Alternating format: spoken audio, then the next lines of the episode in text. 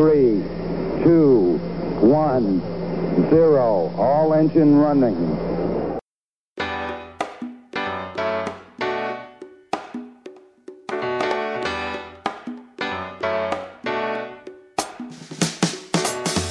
Hallo zusammen und herzlich willkommen zurück zu Rocket Engineers, dem Karriere-Podcast für Ingenieurinnen und Ingenieure.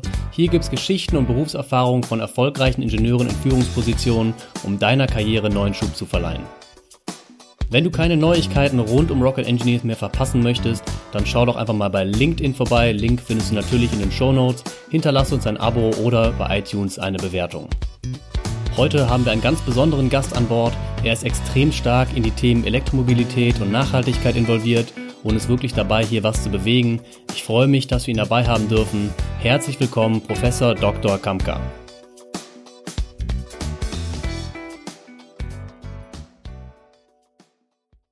Ja, herzlich willkommen, Herr Professor Dr. Kamka. Schön, dass Sie dabei sind. Ja, vielen Dank. Guten Tag in die Runde. Nehmen Sie uns doch mal kurz mit auf so eine kleine Reise durch Ihren bisherigen Werdegang, damit auch alle Hörer Sie mal kurz kennenlernen. Welche Stationen haben Sie bisher so durchlaufen und was machen Sie aktuell? Ja, ich habe ähm, Maschinenbau, Produktionssystematik ähm, studiert, äh, bin äh, darüber dann ans WZL gekommen. Der Walter Eversheim hat mich ähm, eingestellt, ähm, Günther Schuh dann übernommen, war da Oberingenieur, bin nach meiner Oberingenieurszeit ähm, äh, in, ein, äh, in ein Unternehmen gegangen, was äh, Sonderladungsträger, Behälter baut, äh, war dahingehend auch eine Zeit in China ähm, unterwegs als, als Geschäftsführer und bin dann zurückgekommen, äh, damals noch ans WZL für das Thema Elektromobilität, Elektromobilproduktion. Daraus äh, ist dann das äh, allseits bekannte Thema Street Scooter ähm, entstanden äh, und ein eigenständiger Lehrstuhl, der Lehrstuhl für, für Elektromobilproduktion, den ich nach wie vor auch, auch leiten darf. Äh, sprich, nach meinem äh, Ausflug, der über äh, etliche Jahre dann bei der, bei der Post äh, geendet ist, äh, wieder zurück, jetzt an der RWTH. Und parallel haben wir eigentlich ein Unternehmensnetzwerk aufgebaut, was sich rund um das Thema urbane Logistikinfrastruktur, äh, Mobilität kümmert, sind ähm, sechs, sieben Unternehmen, die wir hier in Aachen gegründet haben, geht von Digitalisierung über Automation bis hin halt zur nachhaltigen Mobilität und den Gesamtsystemen. Last but not least haben wir gesagt, wir als ähm, Ingenieure äh, müssen uns auch inhaltlich positionieren. Deshalb haben wir Ingenieure retten die Erde äh, gegründet Ansonsten bin ich Vater von vier Kindern, die hier auch in Aachen aufwachsen. Ja, und freue mich jetzt, dass wir ein bisschen über das Thema Ingenieur und Management philosophieren können. Super spannend, viele verschiedene Werdegänge. Mich würde mal interessieren, ähm, haben Sie eigentlich damals schon gewusst, wo es irgendwann hinführt? Also haben Sie sich sozusagen einen Plan, Karriereplan gemacht und gewisse Ziele gesetzt? Oder ist das alles mehr so über Gelegenheit, Opportunity gekommen, die Sie dann ergriffen haben? Das Ziel, was ich mir vorgenommen ähm, habe und auch immer noch habe, ist, dass das, was ich tue, einen Einfluss hat. Also dass es nicht nur für mich ist, äh, nicht nur mir Spaß macht, sondern dass ich tatsächlich was bewege und verändern kann. Ähm, das war mein festes Ziel, was ich auch nie aus den Augen äh, verliere. Ähm, jetzt genau die Schritte, äh, wann ich jetzt wo war, nein, die habe ich, habe ich nicht geplant. Ich halte das auch für für schwierig, sondern ich habe auch Opportunitäten dann äh, genutzt, die Möglichkeit zum Beispiel das Thema Elektromobilität hier an der RWTH voranzutreiben. Ähm, ich hatte nie geplant, zum Beispiel Professor äh, zu werden, aber ich sehe in der Professur eine super Möglichkeit, dass aus Ideen real was wird und dass man mitmischen kann in dem, wie sich unsere Welt verändert und auch verändern muss. Also insofern ist das Ziel klar, der Weg dahin, da glaube ich, muss man sehr flexibel und äh, anpassbar sein. Gerade mit dem Verein, den Sie eben angesprochen haben, Ingenieure retten die Erde, das geht ja auch so in diese Richtung soziale Verantwortung von Ingenieuren. Ich weiß jetzt, weil ich selber recherchiert habe, auch, dass das, dieser Verein zwar Ingenieure retten die Erde heißt, aber es geht ja nicht nur spezifisch um Ingenieure. Ähm, mich stellt sich da so ein bisschen die Frage, was macht den Beruf des Ingenieurs eigentlich so besonders? Also gibt es da irgendwas, was Sie sagen, das ist so ein Alleinstellungsmerkmal, wo man sagt, das ist irgendwie so typisch Ingenieur?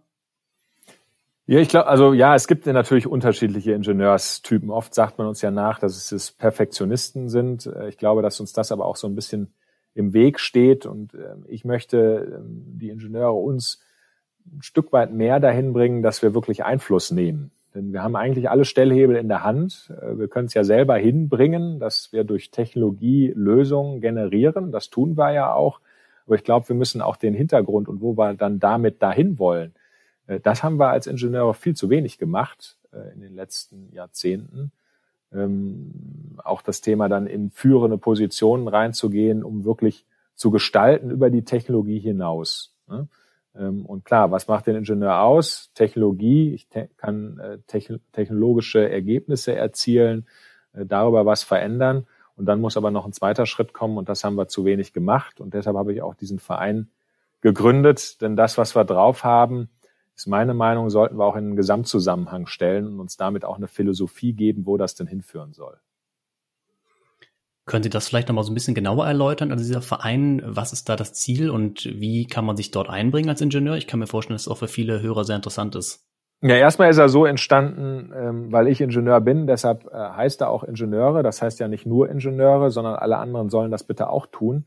Aber jeder soll bei sich selbst anfangen. Und ich bin Ingenieur und deshalb heißt er Ingenieur. Mir ist das ziemlich auf den Zeiger gegangen in den Diskussionen rund um Nachhaltigkeit, dass immer jeder was vom anderen erwartet. Die Politiker müssen doch erstmal was machen, bevor äh, wir was tun können. Die großen Tanker sollen erstmal aufhören, die Umwelt zu verpesten, bevor wir mit unseren Fahrzeugen was machen. In Brasilien soll doch erstmal der Regenwald gerettet werden und so weiter und so fort. Das heißt immer äh, von sich selbst weg hingewiesen auf andere, bevor ich dann was tun kann. Äh, und da habe ich gesagt, nee, das muss aufhören. Man selbst muss was tun. Und wie gesagt, ich bin Ingenieur und deshalb fangen wir da äh, bitteschön halt an. Was soll das jetzt? Das ist ja auf zwei Beine eingestellt. Das eine ist, diese Diskussion überhaupt zu führen. Ich wiederhole das, wir waren einfach zu still über die letzten Jahrzehnte. Ich glaube, die Ingenieure haben sehr gut verstanden, was äh, technisch machbar ist, was geht, äh, welche Lösungen wirklich funktionieren können und könnten damit einen entscheidenden Mehrwert und einen Beitrag auch in der politischen Diskussion und in anderen leisten, und müssen sich da eben äh, nicht raushalten, ganz im Gegenteil, sondern müssen sich einsetzen. Und genau dieses Prinzip äh, möglichst zu verbreiten und möglichst viele Ingenieure mit diesem Gedanken gut anzustecken, dass es auf uns ankommt. Und wir sind mit Sicherheit entscheidend, wenn es darum geht, dass wir für die Menschheit ein lebenswertes Leben hinbekommen. Das ist das eine. Das andere, der andere, die andere Aufgabe des Vereins ist tatsächlich, das auch zu beweisen und Dinge wirklich umzusetzen. Ne? Also ich finde auch uns Ingenieure wir äh, reden nicht nur, sondern wir tun auch Dinge. Äh, und das möchte ich auch in diesem ähm, Umfeld eben haben, dass wir in Zusammenarbeit mit den anderen Fak Fakultäten wirklich aufzeigen, wie kann denn eine ressourcenneutrale Stadt, äh, wie kann das denn aussehen? Und es ist möglich. Ja, es ist eben nicht, dass wir noch äh, 50 Jahre forschen müssen, damit das geht, sondern wir könnten es jetzt tun. Und äh, ich sehe das als Verpflichtung äh, für mich selbst, aber auch für meine Kollegen an, äh, dass wir dann entsprechend auch handeln äh, und das zur Umsetzung bringen das, was Sie angesprochen haben, so ein bisschen das Understatement oder das leise Sein der Ingenieure, das habe ich auch so ein bisschen das Gefühl. Ich durfte auch schon das in Kanada oder in Korea erleben, mit anderen Ingenieuren zu arbeiten. Und ich habe das Gefühl, dass in Deutschland wir tatsächlich dieses Understatement gerade im Ingenieurwesen halt sehr stark leben. Ich will das gar nicht negativ oder positiv hervorheben. Das hat ja zum Beispiel auch dazu geführt, dass wir sehr, sehr, sehr, sehr viele Hidden Champions haben, ähm, glaube ich. Ähm, aber wie Sie schon sagen, gerade in dem Bereich so Klima, ähm, sollten wir vielleicht tatsächlich doch etwas mehr aufsprechen. Ja, der Punkt ist einfach ähm, genau warum, äh, weil uns die Zeit wegläuft. Ne? Es geht ja nicht um Selbstdarstellung äh, oder dass wir uns wichtiger nehmen, als wir sind, sondern es geht darum, dass wir unsere Verpflichtung oder Teil, ne, wir sind Teil der, der Menschheit, auch Ingenieure sind Menschen. Ähm, und ich glaube, wir haben die Pflicht, jetzt ähm, zu zeigen, äh, was kann man lösungsorientiert tun. Und wir haben bisher ja oft die Debatte, ähm, eigentlich äh, digital. Die einen sagen weiter so und, und wollen irgendwie nichts verändern und die anderen haben Panik. So, nichts tun kann nicht die Lösung sein und Panik, wenn man in die Menschheitsgeschichte reinschaut, ist auch immer schlecht. Führt auch nicht zu äh, Lösungen oder zumindest nicht zu guten Lösungen, wenn man da mal Geschichtsbücher aufschlägt. So, und ähm, wir müssen Lösungen äh, parat haben und aufzeigen, dass diese Lösungen funktionieren. Und dafür müssen wir ein Stück weit lauter werden, als wir das bisher waren. Nochmal, nicht um uns selbst zu äh, zu produzieren oder auf die Schulter zu klopfen, wie toll wir sind, Äh, darum geht's mitnichten. No, es ist unsere Pflicht, aufzuzeigen, was geht, was ist machbar. Da geht eine ganze Menge mehr. Äh, und da müssen wir uns mehr für einsetzen und unsere Kraft darauf konzentrieren, dass wir im, im wahrsten Sinne des Wortes für uns Menschen äh, die Erde retten. Denn natürlich, das habe ich jetzt schon oft gehört, natürlich existiert die Erde auch noch weiter, wenn wir Menschen äh, weg sind. Aber ich äh, glaube, es ist schon jedem verständlich, was wir damit meinen, nämlich dass wir Menschen noch möglichst lange vernünftig hier mit der Erde auskommen und ein äh, gutes Leben haben. Denn auch das steht für Ingenieure. Wir wollen ja nicht zurück in die Steinzeithöhle. Ne? Also äh, Verzicht predigen halte ich nicht für das sinnvollste oder probate Mittel. Das funktioniert, glaube ich, bei den Menschen nicht, sondern muss gute Lösungen finden, wie wir diese Ressourcenneutralität technologisch hinbekommen und damit den Verbrauch äh, und das, was nachproduziert werden können, ins Gleichgewicht bringen. Kurze Unterbrechung, kurz mal den Kopf lüften. Wenn du wissen möchtest, wie der Arbeitsmarkt im Ingenieurwesen so funktioniert, in welchen Bundesländern es durchschnittlich welche Einstiegsgehälter gibt und welche Fehler man bei einer Bewerbung nicht machen sollte, dann schau mal bei Get in Engineering vorbei. Das ist ein Karriereportal speziell für Ingenieure. Den Link findest du natürlich in den Show Notes. Jetzt geht's weiter mit dem spannenden Interview. Viel Spaß. Okay, stand by 13, we're looking at it. Ja, das ist absolut verständlich. Ich würde gern das Thema dieses Aufsprechen mal ein bisschen mehr auf die Karriere beziehen. Ähm, Sie haben auch gesagt, Sie möchten gestalten, Sie wollen was bewegen, also auch Entscheidungen mittreffen. Jetzt ähm, sind deutsche Ingenieure, wie wir eben gesehen haben, ja eher so Menschen, die häufig an das Statement leben. Welche Eigenschaften sind denn für Ingenieure eigentlich besonders wichtig, um überhaupt mal in eine Position des Entscheidungsträgers zu kommen? Weil wenn ich jetzt ähm, in einem Fach sehr tief drin bin und ich arbeite immer sehr, sehr fachspezifisch, dann kann ich mir das schwierig vorstellen, dass ich diese Entwicklung zum Entscheidungsträger auch machen kann. Was, was haben Sie da vielleicht für Tipps, wie man das gestalten könnte? Ja, sind, sind viele Themen. Das eine ist erstmal, ich muss verstanden haben, wie Entscheidungen getroffen werden. Das heißt, ich muss die Betriebswirtschaft und äh, Themen drumherum äh, die muss ich mit drauf haben, bis zu dem Thema, wie verkaufe ich das, äh, das, das Ganze und dann eben auch den Willen, ähm, an Entscheidungen mitzuwirken. Ne? Also ich erlebe bei vielen Ingenieuren, äh, dass sie das eher als lästig empfinden, dass sie das auch noch begründen müssen, was für eine tolle Lösung sie da herausgefunden haben. Aber das ist nun mal so, ähm, dass die, die Menschen und das soziale System auch durch Kommunikation funktioniert. Und auch nur so kann ich auch in Positionen kommen, äh, um wieder Dinge umzusetzen und zu entscheiden und über Budgets zu entscheiden. Das heißt, es muss uns interessieren als Ingenieure, äh, das, was ich da technisch ähm, erarbeite, äh, was kann ich damit machen? Und da kommt dann der nächste Punkt. Ähm, wir machen es oft ja gerne perfekt, Overengineering, sonstige Begriffe. Und auch da müssen wir uns halt fragen als Ingenieur, was ist auch da wirtschaftlich machbar? Was, was passt dann auch in den, in den Zeitablauf hier ähm, hinein? Und ich glaube, das sind so die ja, Tugenden will ich es nicht nennen, aber die Punkte, auf die wir mehr ähm, achten müssen, auch schon während der Ausbildung, uns diese Fragen zu stellen und äh, damit diesen äh, Tunnelblick äh, eben etwas aufzuweiten. Da kann man vielleicht auch den Bogen wieder zurückschlagen zu der, zu dem Thema, was wir eben hatten, Klima aktiv werden da ist ja auch gerade vielleicht diese Verpflichtung der Ingenieure auch aufzuzeigen, was ist eben technologisch und wirtschaftlich machbar und nicht nur, wie Sie gesagt haben, über Verbote sprechen, sondern Lösungen zeigen, die auch realistisch sind. Ja, genau. Also es reicht halt nicht, ein Gesetz zu machen, ich möchte jetzt, dass CO2 mehr produziert wird oder verbiete das. Äh, was resultiert daraus? Ne? Also ich muss jetzt mir ja dann äh, Gedanken dazu machen, was tue ich damit? Oder kann ich vielleicht auch CO2 aus der Atmosphäre wieder äh, zurückgewinnen ne? und irgendwie anders nutzen? Also da ist Kreativität durchaus gefragt. Äh, und nochmal, es gibt eine Vielfalt an ähm, Lösungen, an technischen Lösungen, um ja, Kreisläufe, Materialkreisläufe vernünftig hinzubekommen. Geht auch bis tief in die Bauwirtschaft rein. Ne? Also was nutzt mir, wenn ich ein Niedrigenergiehaus baue, auf der anderen Seite ich da aber äh, quasi Sondermüll mit produziere, weil äh, irgendwann lebt das Haus nicht mehr und dann äh, weiß ich halt nicht, was ich mit diesen Stoffen mache. Das heißt, man muss die Dinge zu Ende denken, äh, ganzheitlich denken und dann das eben auch an dem Markt etablieren. Und da tun wir uns gerade in Deutschland, wenn wir so Veränderungen haben, sehr, sehr schwer, weil wir gerade nicht die Start-up-Mentalität so haben und auch nicht das Geld da so reinfließt ich führe immer wieder diese Diskussionen, äh, insbesondere wenn es um Förderung oder Investitionen geht. Äh, ja, Herr Kampka, da müssen die Projekte aber auch alle erfolgreich sein. Ja, das ist utopisch. Wir reden natürlich gerne über die, die erfolgreich waren. Äh, und die tun dann immer alle so, als wenn sie es vorher schon genau gewusst hätten, was ich tun muss, um erfolgreich zu sein. Aber de facto ist die Wahrheit ja, äh, dass aus zehn Initiativen, äh, aus einer wird was, zwei dümpeln vor sich hin und die anderen gehen kaputt. Das ist aber auch normal. Und wir müssen dieses ähm, auch Scheitern ähm, zulassen. Alle nicken dann erstmal und sagen, ja genau, aber wenn man dann in die Presse reinguckt oder wenn der Nachbar oder Kollege äh, mal daneben liegt mit irgendwas äh, und nicht erfolgreich war, dann lachen wir uns alle ins Fäustchen. Ne? Also so typisch diese, äh, diese Neiddebatte und dieses dem anderen äh, nicht, nicht gönnen und äh, sagen, das ist ein Scharlatan, wenn was nicht geklappt hat.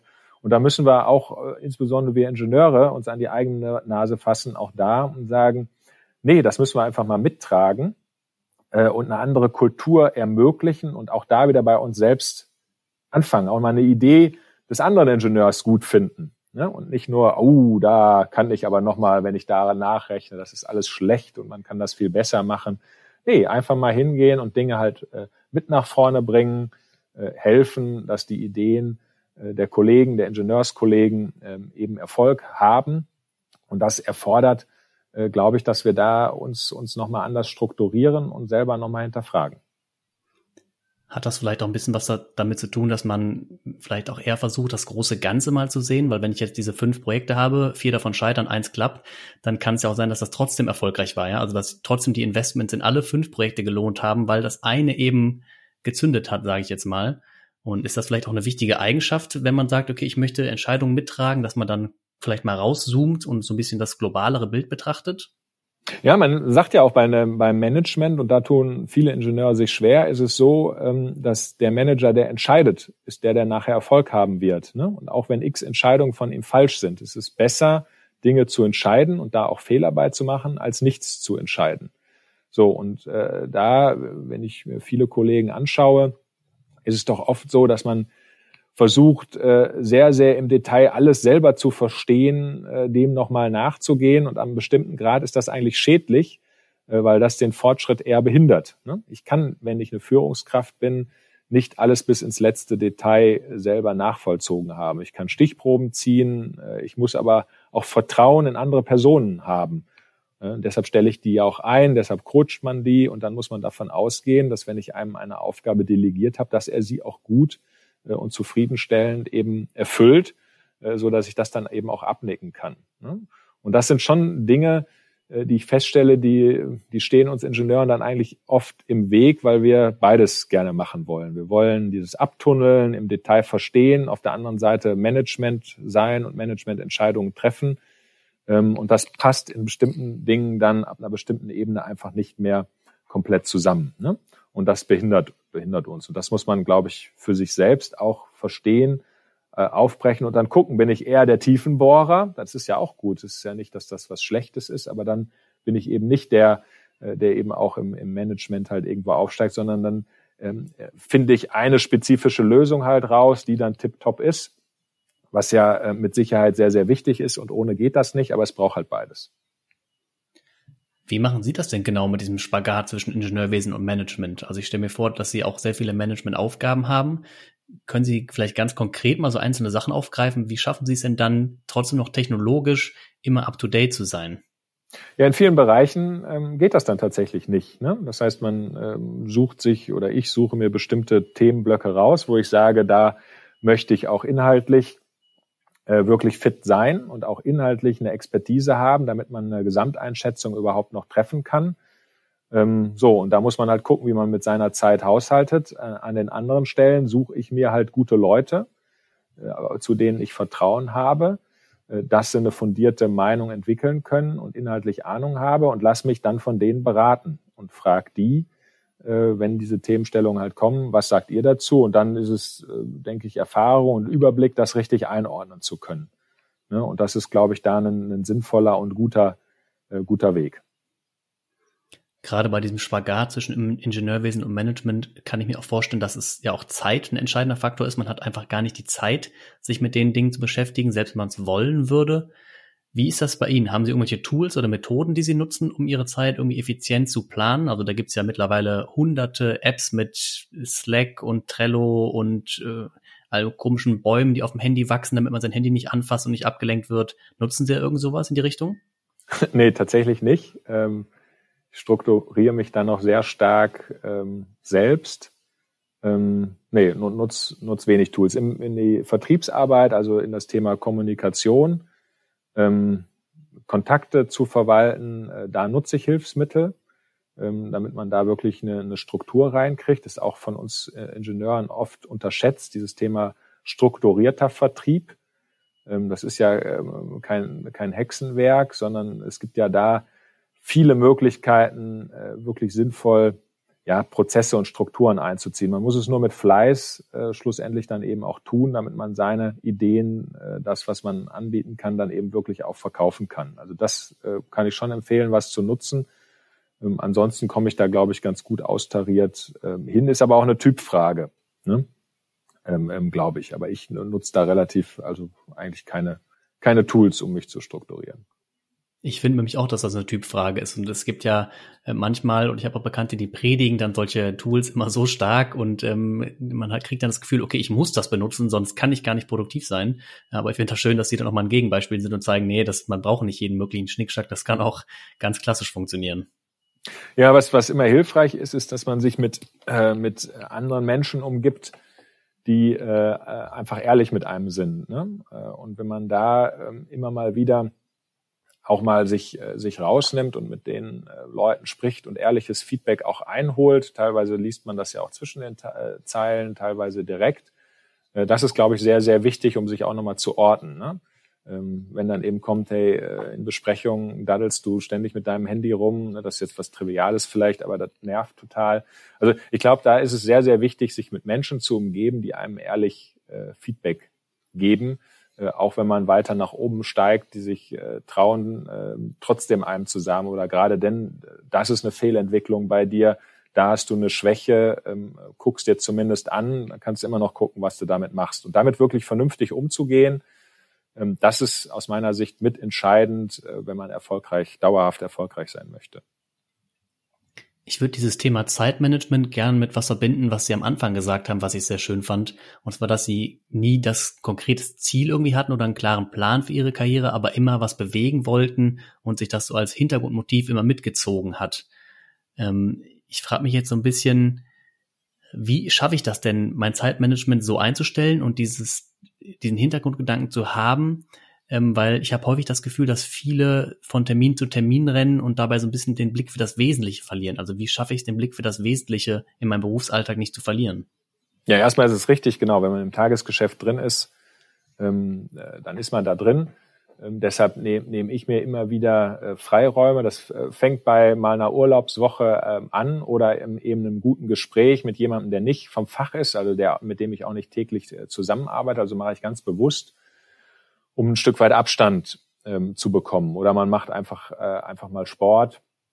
Wie auch immer, da gibt's ja verschiedene Möglichkeiten, äh, um einfach mal rauszukommen. Und dann kommt man nochmal ins Nachdenken. Ist die, die Strategie, die Linie, die man da jetzt gerade äh, verfolgt, ist es noch die richtige? Ähm, arbeite ich noch effizient? Äh, kommt was bei rum? Und ich glaube, diese Unterbrechungen in dem äh, Trott, die sind für mich persönlich äh, zumindest äh, sehr, sehr wichtig. Äh, und da komme ich wieder zurück. Da braucht es eben auch diese ehrlichen anderen Charakter äh, um einen herum, die einen nicht äh, kopieren oder so sind wie man selbst, sondern an denen man sich auch so ein bisschen reibt und auch mal ein lauteres Wort ähm, halt spricht. Aber nur so kann man sich, glaube ich, gut reflektieren und immer wieder neu justieren und den Kompass wieder ausrichten, ja, auf das Ziel. Und das hatte ich ja gesagt, das Ziel hat sich nicht geändert. Ähm, auch, dass ich was in, in Richtung Nachhaltigkeit äh, machen will. Äh, und das erdet das. Was anderes, was mich immer wieder erdet, äh, ist, ist, ist meine Familie, meine, meine Kinder, die, die vielfältig Fragen stellen äh, und das auch nochmal ganz anders tun. Und wenn man das nicht direkt immer abtut, auch die sind noch klein und wissen sowieso nichts, sondern da einfach mal wirklich zuhört, auch da merkt man immer wieder, was ist wirklich wichtig im, Leben, was vielleicht aber auch nicht. es ändert sich natürlich über den Lebenszyklus. Aber das sind so die, die, die Punkte, ähm, die da immer wieder für mich wichtig sind. Das waren ja schon sehr konkrete Sachen. Ich würde die letzte Frage trotzdem gern stellen. Wir fragen am Ende der Interviews immer so ein bisschen nach konkreten Ratschlägen, Karriereratschlägen, die man kurzfristig umsetzen kann. Also es könnten auch Kleinigkeiten sein, Fragestellungen, Gedanken, die man sich morgen mal stellen kann, aber sowas so Quick Wins, die man mitnehmen kann, was man mhm. morgen im Arbeitsalltag anders machen könnte. Fällt Ihnen da was ein? Ja, was, was ich da ähm, als Rat mitgeben möchte, ist, dass äh, man für sich selber wirklich versteht, was man wirklich gut kann. Ne? Also ich äh, erlebe auch gerade bei äh, Jüngeren, ähm, dass die so Selbstverständnis quasi meinen, sie können alles. Das finde ich sehr interessant. Ähm, ich glaube, es ist sehr wichtig für sich selbst zu verstehen, was kann ich gut, was kann ich nicht gut äh, und dann von dem Guten mehr zu tun und sich so auch zu positionieren und zu gucken, äh, wenn ich das eben kultiviere, und das gut kann, dann geht's voran. Und was ist der konkrete Rat? Das einfach mal mit anderen äh, in dem Umfeld zu offen mal zu diskutieren. Was glaubst du, was ich gut kann?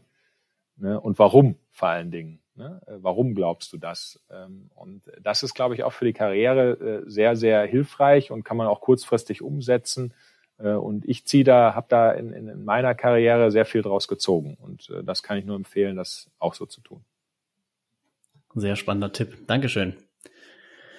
Professor Kampka, dann, Kampka, dann sind wir durch. Es war ein sehr, sehr spannendes Interview. Vielen Dank für die schönen Einblicke. Hat Spaß gemacht. Ja, mir auch. Vielen Dank. Viel Erfolg weiterhin noch mit dem Format. Das ist eine schöne Sache. Das war unser Gespräch mit Professor Dr. Achim Kamka. Ich freue mich, dass wir ihn dabei hatten durften. Wenn dir die Tipps, Tricks und Hacks gefallen haben, dann lass uns doch ein Abo oder eine Bewertung da. Und ansonsten bis zum nächsten Mal bei Rocket Engineers.